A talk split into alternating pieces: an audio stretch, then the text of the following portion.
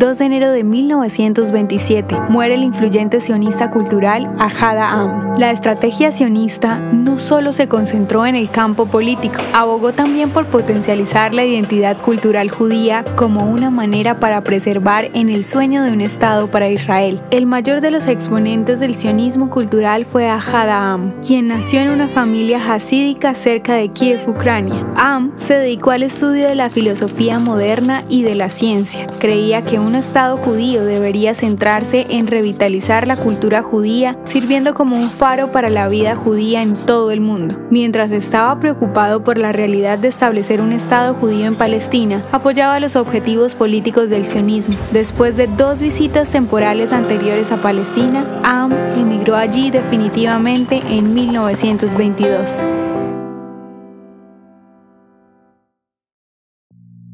¿Te gustaría recibir estos audios en tu WhatsApp?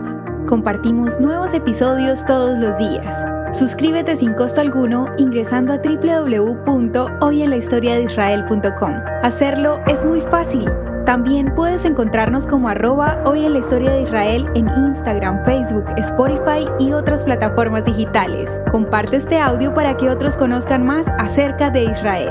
Este proyecto es realizado por Philos Project. El contenido original de hoy en la historia de Israel fue provisto por el Centro para la Educación sobre Israel.